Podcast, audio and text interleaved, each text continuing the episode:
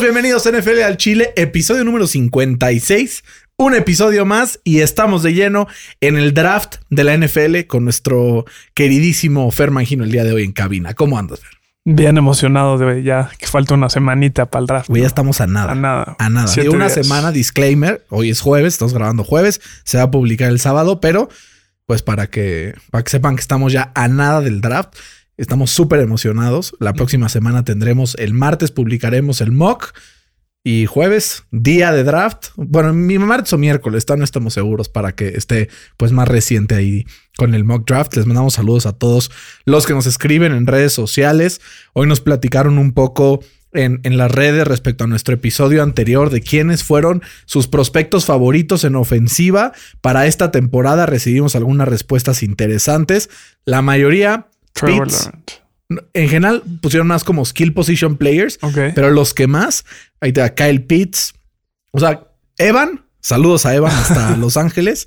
Dice Kyle Pitts es como Megatron, pero que también le gusta mucho Jamar Chase. Ok. Después David dice Davonta Smith. Eh, Pablo dice Trevor Lawrence, Pitts o Jamar Chase. Está en chino, pero necesito azul en los Giants. Suerte, Miguel. No, no Está creo que les complicado. vaya a caer. sí. Eh, Kyle Pitts, Kyle Pitts, este, Najee Harris, este, pues, le puede caer al equipo que quiera. se va a ir en segunda ronda. Jalen Waddle, de todo un poquito, Fer. Tú si tuvieras que decir así, ¿quién es tu gallo? No tanto que sea el mejor, porque soy el mejor es Trevor Lawrence, pero ¿quién es así al que tienes más esperanzas que el resto de la gente? Kyle, bueno, pues es que Kyle Pitts es una locura, güey. Es lo que decíamos ayer, ¿no? Tight end es Kyle Pitts y todos los demás. Sí. Y, y de receptor puede ser que Jalen Waddle, ¿no? Como que yo lo tengo arriba que, que Devonta Smith y muy pegadito de, de Jamar Chase. Yo, Diami Brown, que lo tengo en el top 5 y algunos ni en el top 10 lo tienen. Ay. Aparte, escuché una entrevista súper buena de Diami Brown con, con Chris Sims. Estuvo bastante sabrosa. Ahí pueden meterse a revisarla. Pero Fer, el día de hoy intentaremos no alargarnos tanto porque el último episodio estuvo larguito. entonces esperaremos bajarlo de los 45 minutos. Vamos a analizar el día de hoy los jugadores defensivos del draft. Vamos a analizar el top 5 en todas las posiciones importantes, tanto eh, edge, defensive tackle, linebacker, safety y cornerback. Algunos jugadores son híbridos entre varias posiciones, entonces a ver en qué casilla los pusimos va a estar interesante, porque un disclaimer, Sobre todo los corners, ¿no? Los exacto, no sabemos, no sabemos Fer y yo el, el ranking de los demás, o sea, lo preparamos cada quien y vamos a agarrarnos a golpes ahorita Sí. a ver cómo nos va. ¿Te parece si empezamos con los pass rushers, con los edge? Venga, Empezamos de atrás para adelante o de adelante para atrás. de dos para adelante. Muy bien. ¿Quién es tu número 5, Fer? Eh, Gregory Rousseau. De Miami. Algunos lo tienen como número uno y otros hasta el Sí. 7-8. Sí, explotó en el 2019 cuando, cuando alcanzó las 16 sacks. Eh, pero como que sus números no reflejaban eh, esa cantidad de sacks, ¿no? Como que tuvo muy pocas pressures. Eh, y además la temporada pasada no jugó eh, por el COVID, como muchos otros. Me recuerda mucho a, a Daniel Hunter de, de los Vikings. Veremos si, si puede alcanzar ese potencial. ¿Sabes qué pasa luego con estos jugadores? El hecho de que haya mucho número. Me recuerda un poco lo que hizo, por ejemplo, esta temporada Trey, Trey Hendrickson Hendrickson. en los Saints. Sí, ¿No? O sea, una cantidad de sacks loquísimas, sí. Pero que al final no se refleja en la calidad de juego y en lo que aporta. Eh, porque pues ya son esas sacks, pero fuera de eso no es que haga cosas maravillosas. Se refleja mucho en su calificación de PFF, ¿no? Como que si tuviera ese número de sacks y fuera más consistente, entonces tendría una calificación de 95, 96 y llega al 80 por ahí, ¿no? Sí, fácil. Yo mi número 5 está un poco más underrated, por ahí lo tenemos en algunos rankings en el 8 o 9 dentro de la posición, y es Rashad Weaver de la Universidad de Pittsburgh, esta universidad que vio nacer el talentazo que es Aaron Donald, entonces creo que algo pudo haber aprendido de ese coaching staff. Está tronadísimo. Es un pass rusher muy largo, que tiene muy buen timing, sobre todo en su juego con las manos. Se mueve muy bien entre varias posiciones. Puede jugar en la orilla, puede jugar en el centro, puede jugar de three technique, puede jugar también en 3-4 y en 4-3. Y es bastante completo. Pass contra run. Tiene, no tiene tanta experiencia como algunos otros, pero creo que tiene algunos traits interesantes. Sí, mi número 4. O bueno, primero todo el, primer- el número 4. Mi número 4 es coequipero de tu número 5. Ok. Juega en la Universidad de Miami Jalen y el Phillips. Jalen Phillips. El mío también. Y lo puse ahí Por las lesiones. por sí. Sí. ¿Sabes algo? Que hay lesiones, o sea, la medicina ha avanzado muchísimo. Y hay lesiones que ya no preocupan tanto. Antes te tronabas un ACL en college y decías, no importa, ¿no? Ejemplo, Julian Blackmon se lesionó en su bowl game de su último año, lo draftean los Colts en tercera ronda y está listo para la semana 2. Jalen Smith también. Jalen, o sea, es eh, y ahorita... él se le deshizo la pierna. Exacto, ahorita ya está listo también Dak Prescott con su lesión en el tobillo. está- o sea, como que empiezas a ver y dices, bueno, la medicina ha avanzado. Pero la cabeza es. Pero la chirimoya, Sí, ese es sí. el gran problema. Y Jalen Phillips, el problema es que tuvo ya tres eh, concussions y a esa Se tuvo que retirar, literal, literal. O sea, yo si no hubiera tenido ese asterisco médico, probablemente lo pondría en el 1 o 2. Sí, sí, yo también. Sobre todo, por- o sea, porque de hecho siempre ha sido muy explosivo. Fue un five star recruit, el número uno en su posición en, todo el- en toda la nación. Es súper rápido. eh, eh, tiene un frame que dicen, ¿no? Muy, muy importante, ¿no? Es, es- es- o sea, te impone. Sí. Tiene muchísima aceleración. Le falta un poco de técnica, sobre todo con las manos, pero eso la verdad, si cae en el equipo correcto, se puede desarrollar bastante bien. Su producción fue buenísima. sí. 16, 15 y media tackles for a loss y 8 sacks. Pero Fer, ese asterisquito está complicado, ¿no? Asteriscote. Como el de Bra- como Brandon Cooks, ¿no? Un poco. Sí, y ya está pero- una conclusión de tenerse que retirar. Sí, pero en colegial, güey. Sí, está duro. Cooks fue, fue a lo largo de su carrera. Sí, a ver, todos, todos estos top 5 son ronda 1 y 2, ¿no? Porque, o sea, como que no hay ninguno que sea top 10, por ejemplo, en el draft. No. Están entre el lugar 20, por ejemplo, lo más alto que alguien se podría ir sería 16, 17. Y lo más bajo probablemente sería como el pick 45, ¿no? De estos top 5. Pues en ese rango están. Sí. Si tú, con tu segunda ronda de los Steelers, ah, o sea, tomando en cuenta que Bob Dupree acaba de irse, se te, o sea, se te cae enfrente ahí Jalen Phillips y un tercer o cuarto running back de los que discutimos el otro episodio. O sea, no, no te cae Najee Harris, no te cae Travis Etienne, no te cae tampoco eh, Javonte Williams, sino que te cae un Trey Sermon o un Kenneth Gainwell.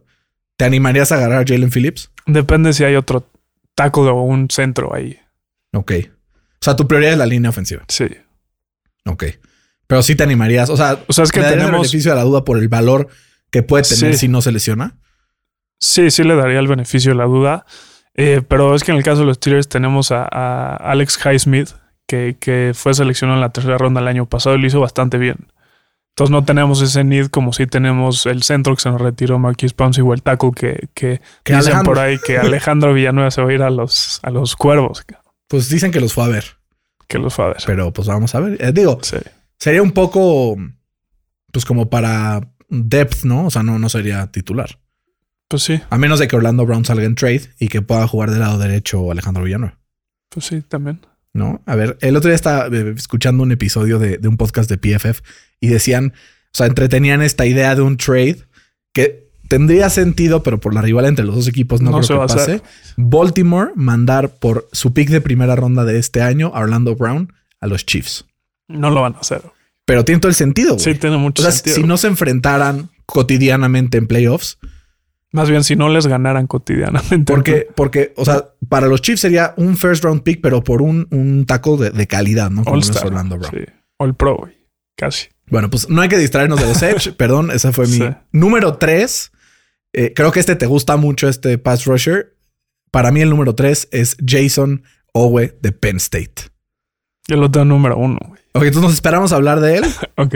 Vamos a hablar del número 2, mío, que Ajá. es Asiso Julari. No sé tú en qué lugar El lo mío tengas. es el 2. Perfecto. Entonces vamos a hablar un poco sobre él y después vemos a los que tenemos en número 1, tú, Jason Owe y yo, Quiddy Pay, que seguramente será tu número es el 3. número 3, sí. Entonces, Asiso Julari de Georgia es, es- en la definición, así como me gustaría ponerlo, es chiquito pero picoso. No, es, es chaparrito, es, es flaquito, menos de 250 libras, que para un pass rusher, pues, Sí. pero es explosivo como pocos. Tuvo el, el récord esta temporada de, del el mayor calificación de PFF para un pass rusher con 91.7 y su estilo de juego, estuve así viendo algunas comparaciones, lo comparan mucho con Yannick Ngakwe. Entonces, este jugador como rápido, que llega, que te gana con velocidad, no tanto con fuerza, pero que es muy productivo y genera mucha presión. Y que tiene un, un par de manos impresionante, ¿no? Como que sí la explosividad le ayuda, pero, pero las manos las, las utiliza muy bien para eh, quitarse a, a sus rivales, ¿no? ¿Sabes quién hacía eso muchísimo? Robert Mathis en los Colts. Sí. Igual chiquito, pero tiene una forma de usar las manos Sí. que, o sea, parecen como eh, karatecas, ¿no? Así, o sea, es una locura. Sí. Y, y los ves entrenar. De hecho, métanse así al Instagram de Robert Mathis, que ahora es, es, pues coach de los Colts de, de línea defensiva y además en su tiempo libre, pues también coachea a otros jugadores. Los drills que hacen son una locura. Una es locura. divertidísimo. Casi como, como el de Aaron Donald con, con los No, cuchillos. es que ese güey está enfermo. Todavía alguien se anima a decirle, güey, te voy a demandar. Sí, sí. A los dos días le estaba pidiendo perdón. Sí, güey. Eh, entonces vamos con, con nuestros dos favoritos. sí. Empezamos con el tuyo, Fer. Ajá. Jason Owe. ¿Qué es lo que te cachó el ojo de este jugador de Penn State? Su Pro Day. Es que es una, locura, güey. O sea, corrió 4.36 el, el dash. Eh, o sea, es más rápido que Saquon Barkley que, que Camara, como, como ejemplos. Eh, con un peso de 257 libras. No, y a mí lo que me impresionó fue el three cone. También 6.9 segundos en el three cone drive. O sea, fue una es súper atleta este cuate. eh, es una bestia. Lo comparo con, con Clowney, que también fue un freak en su, en su, en su combine. Y yo creo que si cae en un, en un equipo, eh, en un esquema que le favorezca, va a poder ser un, un All Pro, güey. Como el potro, güey. Como el Potro, Imagínatelo al lado de DeForest Buckner, güey.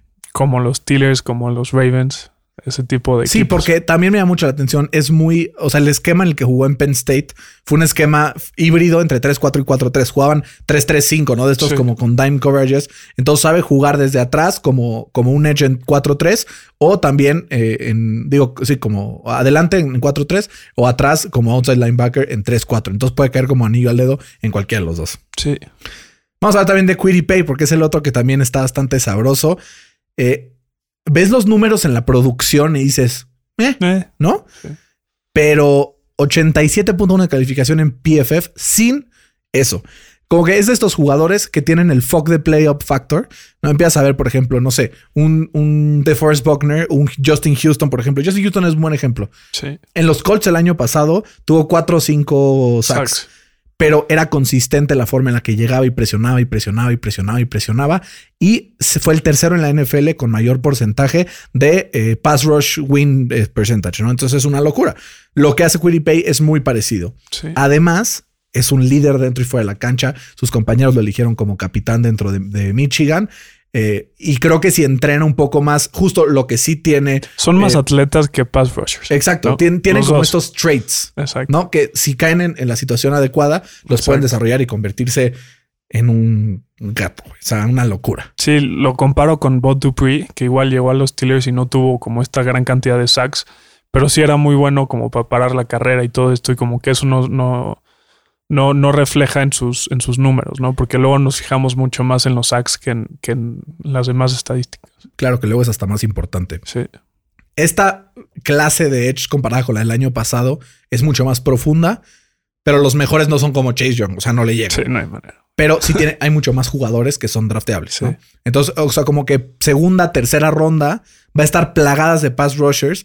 Ellos, este, Osai, el de Texas, eh, hay un par más bastante interesantes. Entonces vale la pena mantener un ojo en esta posición. Sí, sí, sí. Vamos con una posición que eh, sé que tú la sufriste yo también. Hacer el, hacer el research para esta posición estuvo en chino. güey. Hay poca carnita, cabrón. Eh, Güey. O sea, cero carnita. Sí, sí, Cero carnita. O sea, hay como un ribeye apetitoso sí. y al lado, güey, chambarete. Y no hay más. Así Sí. literal. O sea, solo para el caldito ahí a ver si te aguanta. Eh, vamos a platicar primero, ahora sí, de la estrella de esta posición, de los defensive tackles. Y es Christian Barmore de Alabama. Fuera de él, no hay mucho de dónde agarrar, ¿no? Sí, no. Eh, si ves su juego, tuvo como momentos muy dominantes, pero también muy inconsistentes. Eh, tiene que ser más consistente para ser un titular eh, indiscutible en la NFL. Y si lo logra hacer, lo compara como, como una versión un poco abajo de Gerald McCoy. Sí, justo. Es, es este jugador que, o sea, lo que estamos viendo es su top es muy top. Sí. pero su low también es muy, Muy muy mediocrón. Ujú. Entonces es un jugador que también es similar en estilo a mí, tipo como Quinn Williams, que saliendo de justamente college hace tres años, o sea, era un prospecto, o sea, ya hoy veremos en, en los mejores prospectos en salir del draft Sí. defensivos, a ver si sale su nombre. Eh, sobre todo le falta mejorar su juego contra la carrera. Es mucho mejor presionando al coreback que con la carrera y estos pues ya tienen que ser muy completos. Creo que es el único defensive tackle que amerita ser seleccionado en primera ronda. Sí. Y es un, o sea, a pesar de su tamaño, porque pesa 310 libras, o sea, es del tamaño de un guard, o sea, es muy grande. Corrió el, el, el 40 en menos de 5 segundos. ¿Qué? O sea, Este año hubieron muchísimos como marcas, ¿no? ¿sabes qué pasa? Que como no hay un combine, Son Todo un- es- todo es- unofficials, dice. como dirían por ahí, a ojo de buen cubero, Exacto. ¿no? O sea, tú le picas y lo que salga, pues salió. Exacto. Pero abajo de 5 segundos para alguien que pesa 310 Sí, es una locura. es una locura. Y sobre todo su split de 10 yardas, que fue de menos de 2 segundos, es lo que La es importante para esta posición. ¿No? O sea, poder en, en La las distancias cortas, Sí. pues este presión y es muy bueno también en la transición velocidad poder. No esto que empiezas rápido y de repente mejor vas con, con el impulso según lo que, lo que el liniero decide hacer. ¿no? Sí, es muy interesante. Y si cae eh, igual en una situación correcta, yo creo que, que le va a ayudar muchísimo. Eh, ¿Dónde te gustaría verlo? No me gustaría, pero tiene mucho sentido en Baltimore. No creo que llegue, güey. Mm, O sea, no yo creo que es top 17.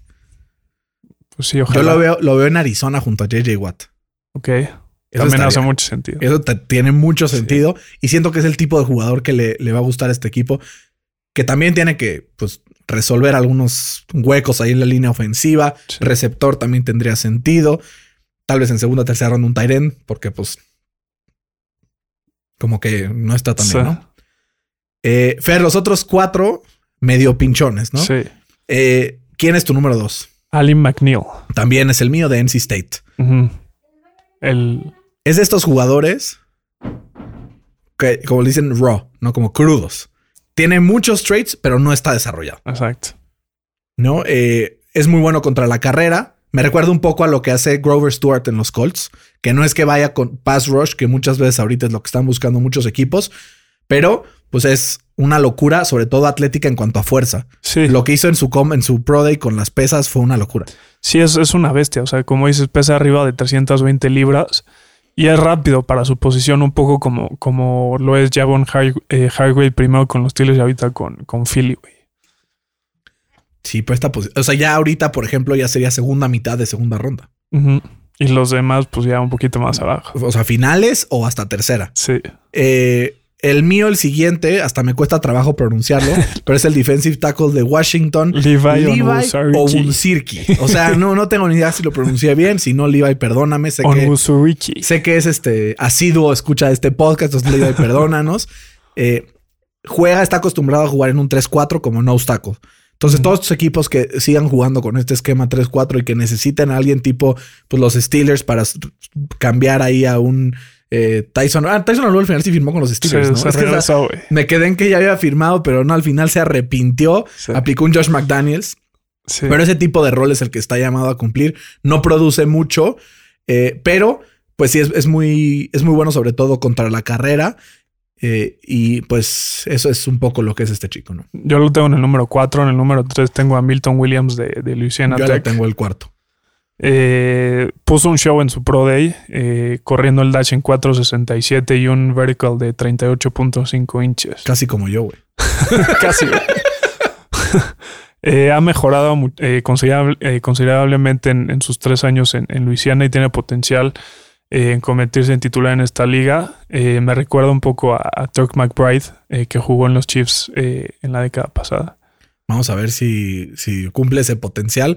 Porque luego, pues esos jugadores, eh, la comparación, pues luego no, No le hacen tanto, ¿no? Sí, no le hacen muy bien, que digamos. Y mi último es de USC, hablando también de varios jugadores ayer como. Elijah Vera Tucker que jugamos, eh, hablamos de USC, es Marlon Tuipulotu. Yo tengo otro que también el nombre Bueno, está culero. Marlon Tuipulotu, déjame hablar rápido sobre él. Es First Team All Pac-12, o sea, fue primer, eh, primera selección en cuanto a los defensive tackles dentro de la conferencia. Sobre todo es muy bueno contra la carrera, o sea, muy, muy bueno contra la carrera. Y es muy bueno, sobre todo cuando lo tienen bloqueado, el disengage para salir a taclear, esa es su especialidad. Eh, y es muy, muy competitivo, dicen, o sea, la gente que lo conoce. Yo tengo a Tommy Togiai Tommy Togiai. de Ohio State. Su hermano justo fue seleccionado eh, por parte Noah Togiai, por parte de Filadelfia, firmado al Practice Squad y después los Colts lo jalaron con la lesión de, de Jack Doyle el año pasado. ¿Y cómo le fue? Medio mal. Medio mal. Simón. Pues esperemos que a Tommy le vaya mejor que a su hermano. Es un jugador muy des- eh, disruptivo. Eh, no hemos visto muchísimo de él, desgraciadamente. Solo ha tenido 291 snaps. Creo que eso. Creo que es un diamante en bruto. eh, y se puede convertir en un steal por ahí de la ronda 5 o 6. Luego hay de esos eh, jugadores que si tienes un buen, eh, como un buen evaluador de talento en rondas intermedias, salen unas joyas ahí escondidas eh, muy, muy locas, ¿no? Sí. Como lo tienen, por ejemplo, los Rams, como lo tienen los Colts, como lo tienen tal vez Pittsburgh, sobre todo con wide receivers, que yo no sé cómo le hacen, pero siempre agarran a, a los mejores en, en rondas intermedias, además. Sí. Pues con nos terminamos los defensive tackles que, pues como decíamos, no nos emocionan, ¿no?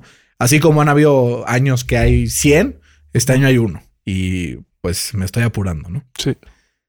Linebackers es otra cosa. Linebackers sí es muy profunda esta clase. Sí. Y sobre todo tienen un talento en específico que es una locura. Yo tengo a dos, a dos muy. Dos muy buenos, pero hay uno sobre todo que pesa más, Sí, ¿no? ¿Quieres que empecemos atrás para adelante o adelante para atrás? sí, de atrás para adelante. ¿Quién es tu número 5, Fer? Eh, Jamin Davis de Kentucky. Yo lo tengo en el 6 justo. Entonces, si quieres, platícanos Ok. un poco sobre él. Eh, no fue hasta su último año en donde Davis se convirtió en el titular en su equipo eh, y, y lo hizo estupendamente con una calificación de 87.5 eh, en contra de la carrera. Eh, también corrió en los 440 en su Pro Day y empató el récord de la historia de, de vertical jump. Entonces es un super atleta. Eh, tiene todas las herramientas físicas para ser una estrella en esta liga, pero, pero sí le falta un poco de experiencia. Y lo comparo un poco como Fred Warner, ¿no? Este tipo de, de linebackers altos, rápidos, eh, y, que, y que llegaron justamente a la NFL con, un po- con poca experiencia. Güey, si pega como Fred Warner, es un steel car, Un steel. ¿no? O sea, es de los mejores linebackers de los últimos años, sobre todo su constancia, ¿no? O sea, Sí. Ha sido una locura. Eh, yo, mi número 5 es justo el, el linebacker de Tulsa, Saban Collins. Yo lo tengo más alto. Ah, muy bien. Bueno, ahí vamos, ahí vamos entonces. Es que yo tengo por ahí a uno que me encanta, igual más que lo que le gusta a la gente en general. Es, o sea, está súper mamey, tiene un tamaño ideal para la posición. Y como él jugó coreback en high school, es muy inteligente, sabe eh, pues coreografiar, saber más o menos qué va a pasar con la ofensiva. Y entonces tiene estos movimientos que le permiten pues ser bueno, no solamente contra la carrera, sino también en cobertura. Su pero es que no es tan explosivo. Lo compensa con la inteligencia, pero no es tan explosivo a primera instancia. Entonces, por eso Saban Collins es mi número 5. Yo, yo lo tengo en el número 3. te digo si quieres por qué. Creo que es un linebacker único en este draft. Mide 6'5, o sea, casi 2 metros, y pesa más de 260 libras. Sí, es un toro, güey. Eh, recibió una calificación de 93 en cobertura justamente por, por PFF la temporada pasada. Pero yo creo que este jugador no, no es para cualquier equipo. Yo creo que va a tener que llegar a un equipo que, que le es importante el tamaño, ¿no? Sin, sin albur. Este, El tamaño sí importa, dice mi Fer. este, me recuerda mucho a, a Brian Urlacher, güey. ¿Te acuerdas de Chicago? Sí. Súper físico. Eh, Ese güey era una nave. Una sí. Es una locura. Es de los pocos, o sea, como que estos a partir del 5 son los que están proyectados hasta la mitad de la segunda ronda, por así decirlo, ¿no? Que es un poco los linebackers en los que nos queremos enfocar. Saban Collins también, pues tuvo un buen 40 yard dash con 4.6 segundos. Hay algunos otros que tuvieron un par de, de segundos menos, de décimas menos. Entonces también vamos a analizarlos. ¿A quién es el número 4, Fer? A Nick Bolton de, de Missouri. Yo lo tengo en el 3. Cuéntame qué te gusta de Nick Bolton. Eh, yo creo que es eh, debatiblemente el linebacker con mayores instintos eh, en este draft. Y yo creo que es una máquina de, de tacleo, eh, pero hay ciertas dudas acerca de, de su velocidad y sobre todo de su tamaño. güey. Eso yo creo que, que, que le impide un poco ser eh, considerado como top 2 o, o top 3 en, en este draft.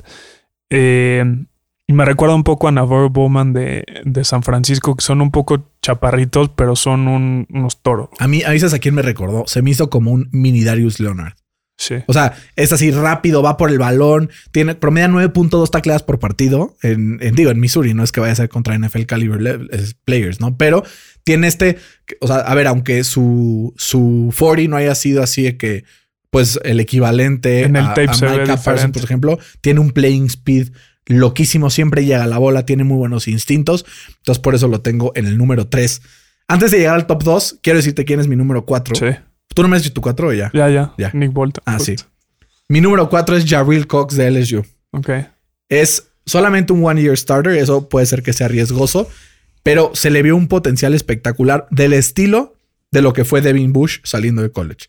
Entonces, si les gusta el estilo de Devin, Bush, ese eh, pues jugador que juega como inside linebacker en un estilo 3-4, que es muy versátil, que corre o sea, por el balón y que evita cualquier tipo de penetración por tierra, les va a gustar Jarrell Cox. Tiene muy buenos inicios también en cobertura. Entonces creo que también puede ser un buen fit, sobre todo para equipos que jueguen 3-4.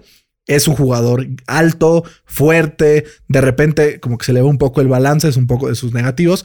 Pero creo que Jarrell Cox es uno de los top 5 en este draft. Vamos por el número 2 Número 2, Jeremiah Owusu Karamoa. De Notre Dame. ¿Cuántas veces tuviste que practicar? No, es que lo he escuchado hasta el cansancio. güey. O sea, Sí, sí. Como, como han habido muchas discusiones respecto a su posición Sí. y cómo puede jugar, Justo de eso. Lo he escuchado mucho. Yo me encantan los jugadores de Notre Dame. Es uno de mis dos programas favoritos dentro de, del colegial. Me gusta mucho Notre Dame, me gusta mucho Michigan. Eh, es explosivo, es rápido, tiene buenos skills de cobertura. eh, lo, o sea, lo jugaron mucho como linebacker, como safety, como corner. O sea, estuvo en todos lados, un poco similar a lo que ofrecía el año pasado a Isaiah Simmons, ¿no? Sí, eh, nada más que lo veo con un poco más de instintos. Como que sabe más dónde está parado. Más instintos, menos atlético, ¿no? De Porque. Isaiah Simmons era una locura. Una locura, güey. Eh, pues como dices, él generó eh, la segunda mejor calificación en términos de cobertura desde el slot de cualquier eh, jugador en, en el fútbol colegial. Pero pesa más de 220 libras, güey. Pesa más de 100 kilos. Güey. Es una locura, güey. Eh, yo creo que ese tipo de, de coverage skills es rarísimo en, en la posición y me recuerda un poco a, a lo que hacía Ryan Shazier con los Steelers, que era rapidísimo y, y en la cobertura era donde eh, excel- excedía, ¿no? Sí, excedía las expectativas siempre, Exacto. ¿no? Eh, justamente por eso puede jugar como linebacker, puede jugar también atrás. A mí me gustaría verlo en un equipo, por ejemplo, los Colts. A ver, no, no los Colts lo van a agarrar, los Colts están cubiertos en linebacker, pero como strong side linebacker, un poco jugando opuesto a Darius Leonard, por ejemplo, con eh, jugando en el centro con, con Bobby Okereke. Imagínate que lo agarre Washington. Yo no creo que Uf. llega, güey. Yo creo que sí, O sea, yo creo que tanto el 2 como el, el 1 y el 2 se van en el top 20. pues por eso.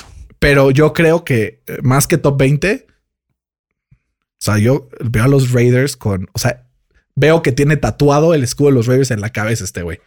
Yo tengo a, a Micah Parsons ahí, güey. No, yo no, no llega, güey. Yo sí creo No que llega. O sea, y justamente ahorita vamos a hablar de Micah Parsons. Pero bueno, Jeremiah Owusu Karamoa es un gran, gran prospecto. Sí, sí cae en el equipo adecuado que lo pueda usar bien. De acuerdo. Porque si no te pasa como con Isaiah hicimos la primera mitad del año pasado. Está perdido. La segunda mitad aprendieron a usarlo mejor, lo jugaron más de linebacker, menos de safety y dio mucho mejores resultados. Sí. Número uno, Fer, el que dicen que es uno de los mejores linebackers en los últimos años, Micah Parsons de Penn State. Es una locura este güey. Es atlético como nadie Paquete completo, y ¿no? es De el whole paquete package. completo. Exacto. ¿Qué es lo que más te llama la atención de Micah Parsons? eh, que es elite en todo. O sea, puede, eh, es muy bueno en contra de la carrera, es muy bueno para blitzear, también para taclear. Eh, pero lo más importante creo que es como un camaleón. O sea, se puede adaptar a cualquier tipo de esquema defensivo. Eh, no jugó la temporada pasada y yo creo que eso se nos puede, se nos hace como que, que no es tan bueno, Como ¿no? que se como nos que se olvida, nos olvida güey. lo Se bueno olvida. que es, güey. Este lo veo como una versión más grande y más fuerte de, de lo que es Miles Jack para Jacksonville. Sí, mucho más. Y sabes qué? que es muy inteligente. Entonces puede convertirse en este líder de ciertas defensas que creo que, Mm. o sea, a ver, yo, yo volteo a ver y digo, pues Detroit en 7 podría ser, güey, no me sorprendería. todos. Carolina en 8. Yo creo que se va a ir 15 con los Pats, güey. O sea, es ese tipo de jugadores que le fascina. Justo la comparación para mí es Donta Hightower. Ok. Porque Donta Hightower además de los jugadores más underrated Sí. del mundo. Porque en realidad, si empiezas a ver los Super Bowls de los Pats, jugadas clave en el partido del Super Bowl, El siempre aparece. El sack contra, contra Atlanta, güey. Es Una clave, clave. Siempre Claro. aparece Donta Hightower y así ha sido Micah Parsons en su carrera. Es una locura este güey. Eh, 4.36 corrió su, su 40. Mucho más rápido que cualquier otro, por, por lo menos 0.5 segundos. Tiene unas manotas, güey. 11 pulgadas miden sus manos. Sí, te cabrón. O sea, el que le sigue de manos grandes es Nick Bolton con menos de 10 y media. O sea, le saca 2-3 centímetros a la siguiente mano de esta, de esta generación de linebackers. Yo creo que no pasa del 10-11. O sea, yo creo que cae ahí Detroit, Carolina y si no los Giants. O sea, si los Giants se lo topan, lo agarran. ser. Mírate este güey con Blake Martínez. Sí. No, pues güey. Sí, Aguados está con los Giants. con Leonard Williams adelante. O sea, y empiezan. Y ahorita Con los James Giants Bradbury. tienen una secundaria que poco a poco se va armando, sobre todo bajo el, el, pues la tutela de Joe Judge, ¿no? Que pues tiene esta mentalidad de, de Defensiva. defensiva y de Sí. special teams que trajo de Nueva Inglaterra. Pasamos con los corners. Cornerbacks fair. De atrás para adelante. Ok. Yo aquí sí creo que te va a sorprender. Ok. Número 5. Asante Samuel Jr. Asante Samuel Jr. Yo también lo tengo. de Florida State. Creo que, creo que si fuera más alto, eh, sería el corner número uno en este draft. Pues dicen que es como su papá, que es súper similar su estilo de juego. Sí, eh, solo permitió la gran cantidad de 179 yardas todo el año, güey. Qué locura. No es nada. Y, Cero y touchdowns. sus primeras además. temporadas empezó lento. Sí, Pero después, eh, en 20 juegos, solo dos touchdowns su- sus siguientes dos temporadas. está cañón. Se repuso mi muchacho. Sí, me recuerda mucho a Antoine Winfield, pero senior. Que era chaparrito. eh, Mamadito así. digo, este es un poco más flaquito, pero, pero sí no permite eh, recepciones, que es lo más importante. Muy bien. Fer, ¿quién es tu número 4? Eh, JC Horn de, de South Carolina. Ok, yo lo tengo en tres. Sí. Vamos a hablar sobre él. JC Horn, South Carolina. Justamente hoy tuvo su entrevista con los Cowboys. Y los Cowboys publicaron extractos de esta entrevista. No sé si ya los viste, pero a este cuate le preguntan: ¿Quién es el mejor cornerback del draft? Y le dice: Soy yo. Di- di- Dice: La verdad es que Patrick Surtain y yo estamos en otro nivel. Pero lo que me hace mejor que él es mi competitividad. O sea, muy seguro de sí mismo. Y sobre todo que el papá de, de JC Horn, que jugó como wide receiver, trabajó con Mike McCarthy muchos años. Entonces, como que ahí puede haber algo que se nos Como vaya que a no los quiere la cosa. Exacto. Es el mejor en cobertura man to man. Sí. Según lo que, o sea, es espectacular. Solo permitió ocho recepciones la temporada pasada. Pero Pero sus castigos, sus castigos lo atoran, güey. atoran, güey. Necesita un buen coach para pulir eso. Sí. Pero eso en la NFL a veces se traslada a que sí los pulan. Pues espero, porque el último, o sea, me recuerda mucho a. Aquí tal. Imagínate. es, es el estilo. Sí, o sea, como, como grande, pero, pero iba a decir a este eh, corner que draftaron los Steelers en el 2015, se me fue el nombre. No me acuerdo. La neta no me acuerdo. No, ahorita, ahorita si quieres, vamos platicando de los demás y ahorita Sí. sale el nombre. Pero sí, creo que es un gran prospecto y es uno de los que pueden pues marcar diferencia en el draft. Dentro de este top 5, y ahora me voy con mi número 4, que es Greg Newsom de Northwestern. No sé tú en qué lugar tengas a Greg Newsom. En el número 3. El número 3. Entonces ahí estamos. 3, 4 y 5 son los mismos, invertidos ahí el, el orden. Para mí, Greg Newsom creo que ha subido muchísimo sus stocks desde que acabó la temporada. Tuvo un Pro Day muy bueno con un 40 yard dash espectacular de menos de 4.4, 4.38 lo corrió y tiene instintos espectaculares. El problema es que tuvo algunas lesiones por su frame y cómo está constituido. Es probable que siga lesionando, pero siempre ha salido de ese tipo de lesiones y ha salido adelante. Es muy fuerte, no solo mentalmente, sino también en su físico y tiene muy, muy buena habilidad para desviar pases en, en esta cobertura man to man. Es uno de los que tuvo más, mayor cantidad de pases defendidos durante la temporada y es una persona también yendo a Northwestern, que es una universidad académicamente muy demandante, O sea, es inteligente el que muchacho. le gira la ardilla a Greg Newsom de Northwestern. Sí, solo permitió 12 eh, atrapadas. Eh, sí, jugó poco por, por las lesiones, pero si los puede eh, superar, me recuerda mucho a Darius Lay. Güey, y Darius Lay, que la verdad bueno. en Detroit tuvo espectaculares temporadas y ahora en Filadelfia era de lo poco rescatable que había en esa defensa. Que pues, ¿qué te digo? Pobres fans de Philly, un abrazo Fede, pero, pero pues así, así pasa, ¿no? Al final también es un jugador que pues se proyecta, se puede ir en la primera ronda, ¿no? Entonces puede ser que tenga este punch. ¿Ya encontraste el, el nombre del corner o no? No, que estoy buscando. Ya, si no, al final lo retomamos, no pasa nada. Eh, Fer, tu número 2. Caleb Farley de Virginia Tech. El mío no es Kyle Farley de Virginia Tech. Es Patrick Surtain, ok. El mío es Patrick Surtain. Son, son, o sea, para mí son los dos mejores. Están en un nivel similar. Pero hablaremos, si quieres, primero de Patrick Surtain. Que a mí me da mucha ansia que no sea Patrick Surtain Jr. y sea Patrick Surtain segundo. No, no sé por qué, pero me causa mucho conflicto. Patrick Surtain es First Team All American esta temporada, unánime. O sea, todo el mundo dijo es el mejor corner. Su Pro Day fue una locura. Voló en el 40, 442. Además jugó con Nick Saban. También se habla que puede pues jugar en, en, los Cowboys, ya que fue compañero durante varios años en Alabama de Trayvon Diggs, ahora el... el ya encontré el nombre. ¿Cómo se, Se llama? llama Artie Burns. Artie. Burns, justo. Que era, que era igual, muy rápido, bueno para man to man, pero no lo perdonan los castigos. Así es Rocky Asin también con los Colts, le ha costado. Entonces, Fer, Patrick Surtain puede tener muchísimo potencial, sobre Sí. todo si juega con pues, su compadre, ¿no? Trayvon Diggs ahí en, en, en los Cowboys. Se habla también que es uno de los prospectos que podría caer ahí, sobre todo por la necesidad que tienen los Cowboys de un buen corner. Sí, tiene todo para ser eh, muy exitoso en la NFL. Eh, es alto, es largo, eh, cubre muchísimo terreno. tiene más de 650 press coverage snaps en las últimas dos temporadas. Eso quiere decir que se va a trasladar su juego muy bien a la NFL. Y me recuerda un poco a Byron Jones, justamente, que lo draftearon igual los Cowboys. Pues entonces será, tendrá buen fit en esa ofensa defensiva. Sí, Mi número uno y tu número dos, ahora Kelly Farley de Virginia Tech. Si no se hubiera lesionado la espalda, creo que sería indiscutiblemente el número uno sí. por lo que vimos en sus últimas eh, temporadas. Tiene más de 90 de grado de cobertura. Permite un passer rating De, de 26, güey. Sí, es una locura. Güey, está enfermo de 26 y jugando en una universidad como Virginia Tech. Tuvo una cirugía de espalda justamente, pero al final yo creo que cirugías de espalda, de cadera, de... La medicina está avanzando demasiado. Yo solamente le echaría un ojito al doctor de mi equipo y me animo, güey. Y no se va a ir ni como el número uno ni como el número dos tomado esta temporada. Y te digo algo, se van a arrepentir, güey. Sí. Los equipos que lo dejen pasar y agarren a otro cornerback que no es él, se van a arrepentir. Me recuerda muchísimo a Jalen Ramsey. O sea, es, es como de ese estilo de jugador y sobre todo el hecho de que él ya lo dijo. O sea, él tiene esta actitud, este chip on his shoulder y dice, si a mí no me agarran como el primer cornerback tomado, les juro que de mí depende que se arrepienten. Sí, yo lo tengo como Jimmy Smith, que, que es un All Pro en, en Baltimore. Y una máquina de turnovers. Una también. máquina, güey. Entonces, imagínate, si, si dropea.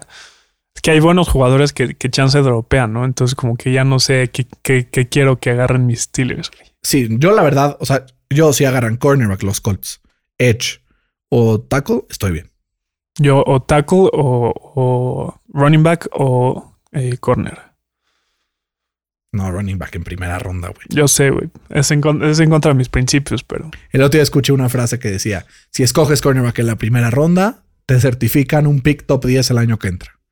Un poco exagerado, güey, pero Pues sí. pero pues a veces pasa todo lo contrario. a veces pasa todo lo contrario. Como Clyde Edwards Seller, pero bueno, ahí veremos.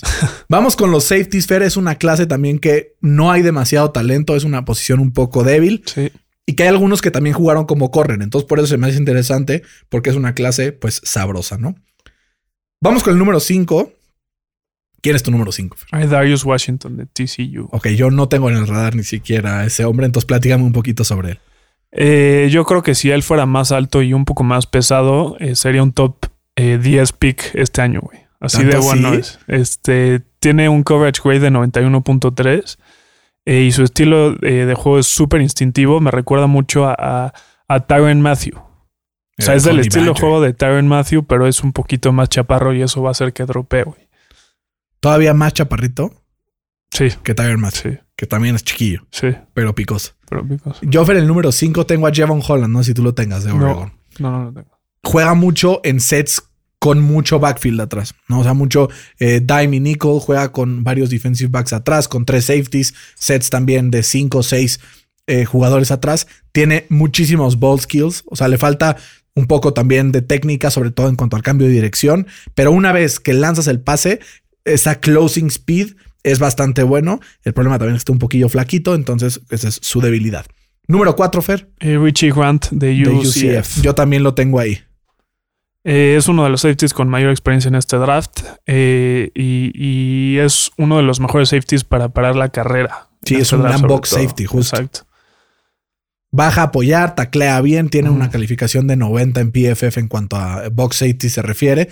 Y esto sí en los safety pues hay que distinguir, ¿no? Es muy diferente un safety profundo que juega mucho a la cobertura y uno que juega como el box safety como lo es Richie Grant. Número 3, Fer, eh, todo lo contrario para mí, Sí. es Jamar Johnson Sí, de Indiana. Es el mejor en cobertura, pero es el peor. Tacleando, güey. O sea, falla el 45% de sus tacleadas, güey. O Sí. sea, es una nalga tacleando. Pero en cobertura es de lo mejor que hay. Eh, Forzó siete eh, intercepciones esta temporada. Y seis entonces. Si lo ayudas con ciertos esquemas, con ciertos jugadores que puedan enseñarle que les contagien de esta energía, se me ocurre un co- coordinador defensivo como puede ser eh, Matt Iberflus en los Colts. Digo, siempre los Colts ya sé, pero pues es lo que más conozco. Ajá. Creo que puede ser trabajable y que puede tener eh, pues mucho éxito en este, en este aspecto en la NFL. Me recuerda un poco a John Johnson, porque igual cuando llegó a la NFL tenía los mismitos problemas. Y güey, ahorita es de los mejores safeties del NFL. Pero le costó. Entonces, igual, si llega un buen, un buen equipo que, que tiene un buen coach eh, defensivo, eh, Mike Tomlin por ahí, que sí, eh, que no hay que olvidar que él fue el, el coach de, de corners, ¿no? En ese equipo de Tampa Bay cuando ganaron el Super Bowl. Vamos a ver. A Vamos ver, ¿te imaginas jugando ahí al lado de Fitzpatrick? Uf, Estaría sabroso. uf. Porque Fitzpatrick sí tiene también esas cualidades Sí. de poder bajar a, a apoyar la carrera. ¿Quién es tu número dos, Fer? Elijah Molden de Washington. Es mi número uno. Y mi número dos es Trayvon Murray de. TCU. Entonces, si quieres, hablemos de Elijah Molden primero. Tu número dos. Eh, sí, este jugó principalmente como slot corner eh, en, en colegial en sus dos temporadas en Washington. Es muy físico, pero sí, yo creo que se va a proyectar más como, como safety, justamente por esa eh, fisicalidad, no sé cómo Sí, decirlo. está en fisicalidad. es así. Eh, me recuerda un poco a Jimmy Ward. A mí, ¿sabes a quién me recordó? A Julian Blackmon, justo. Porque su historia es muy parecida. Fue cornerback, lo movieron a safety, lo movieron a corner, jugaba un poco ahí.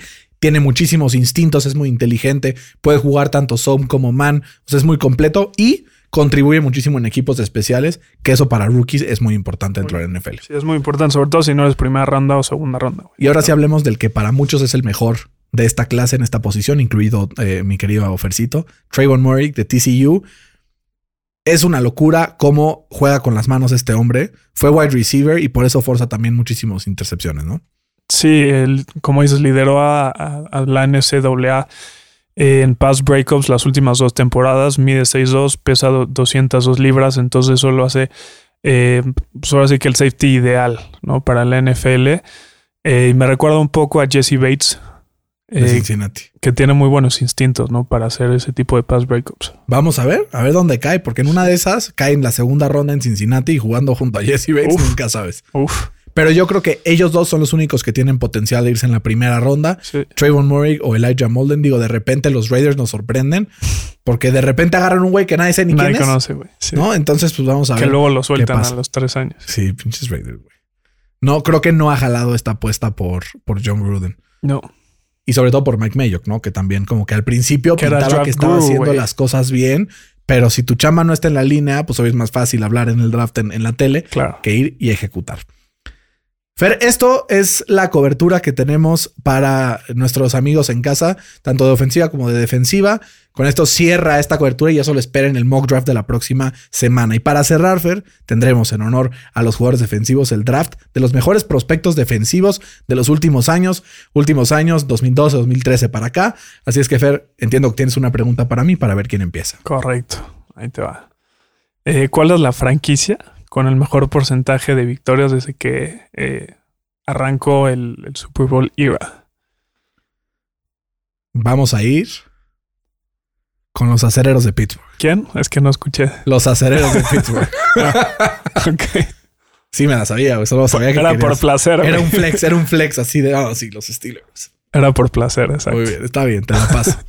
Eh, yo me voy a ir con el mejor prospecto defensivo, no solamente de los últimos años, sino probablemente hasta de la historia que ya produjo en su primer año en la liga. Chase Young es un auténtico monstruo y sobre todo lo que tienen intangibles en liderazgo es una locura. Sí, yo en mi segundo pick tengo a Miles Garrett, que yo creo que él fue Young antes de Young. Sí, ahí lo tenía No. yo también en mi lista. Eh, lo llamaron en su momento el mejor prospecto defensivo desde Von Miller. Eh, y, y, no decepcionó en la NFL, bueno, salvo ese cascazo que le pegó a, a Mason Rudolph, pero dentro de Se la cancha la se le botó, güey. Dentro de la cancha yo creo que de los mejorcitos que Y ya hay. se tradujo en moneditas para él. también. Entonces ya le cayó su payday. Sí, Yo estoy entre dos. hermanitos, No, ¿no? los hermanitos están después. Ok. Pero me voy a ir con linebacker Ajá. Devin White. Cuando salió Devin White eh, de, LSU fue una locura, güey. Dijeron, o sea, este güey, ¿qué pedo quién es?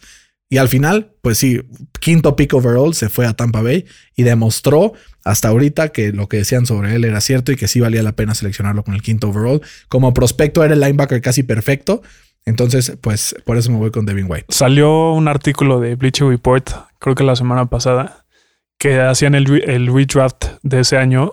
¿Sabes cuál era el linebacker que, que es, bueno, el primer linebacker of the board en ese, en ese draft, redraft? ¿Quién? Devin Bush. A mí me gusta más Devin White. Y Devin White lo ponían en, en los Steelers justo. Ah, o sea, al revés. Al revés. Ah, pues. A mí me gusta más White. Pero como Mm. prospecto sí era mucho mejor Sí. White, además. Sí. Eh, yo tengo a, a, a Joey Bosa eh, como mi tercer prospecto. Tuvo más de 145 pressures en sus eh, últimos dos años de Ohio State. Eh, ningún taco lo podía contener. Era una locura lo que hacía eh, Joey Bosa. Pues yo me voy con Nick, su hermano. Que también, o sea, son los prospectos prácticamente también perfectos. Eh, a la par de Chase Young. Entonces creo que eso también. Con general son lo- los más este que pegan son los Edge, ¿no? O sea, como Sí. que es el- la posición que más pues suena. Eh, mi último pick es Quinnen Williams de Alabama. Eh, si bien su talento no se ha trasladado a la NFL con los Jets, pero pues quién sí lo hace, ¿no? Jugando con los Jets Sí, está muy complicado. Eh, Williams tuvo una de las mejores campañas para un jugador eh, colegial con una calificación de 96.5 contra la carrera y de 92.5 contra el pase. Yo lo veía, güey, en Alabama y decía, este güey es Aaron Donald. Tan cabrón. Digo, el problema es que se le ha complicado, Se le por el equipo que tiene. ¿no? Y al final no lo he hecho mal. No, Solo pues que no ha sido el mejor de la historia, que era lo Exacto. que se pintaba que era. exacto.